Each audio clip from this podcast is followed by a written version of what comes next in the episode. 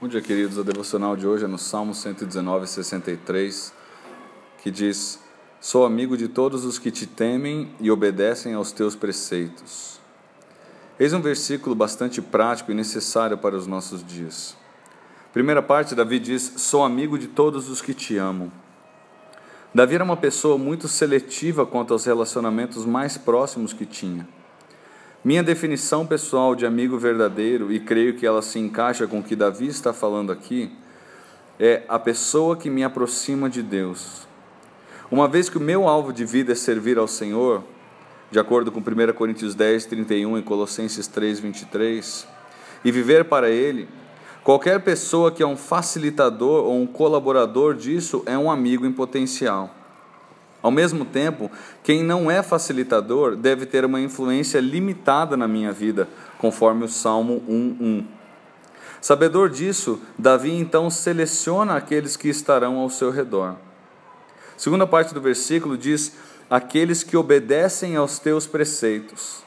Davi aqui coloca um padrão para suas amizades e nós devemos fazer o mesmo. Há limites que precisam ser estabelecidos até onde podemos caminhar juntos numa amizade. A partir do momento que a pessoa perto de nós, seja ela cristã ou não, opta pelo que é biblicamente errado, como Davi, devemos escolher não caminhar juntos mais com essa pessoa. A Bíblia não condena sermos amigos de pessoas que não temem ao Senhor. Afinal, como elas irão conhecer ao Senhor sem pessoas ao seu redor que demonstram mudança de vida? Entretanto, a Bíblia nos ensina que é sempre necessário termos definidos os limites de até onde podemos ir com as amizades, de forma que o Senhor seja glorificado e a nossa vida seja edificada. Limites esses que a própria Bíblia nos ensina.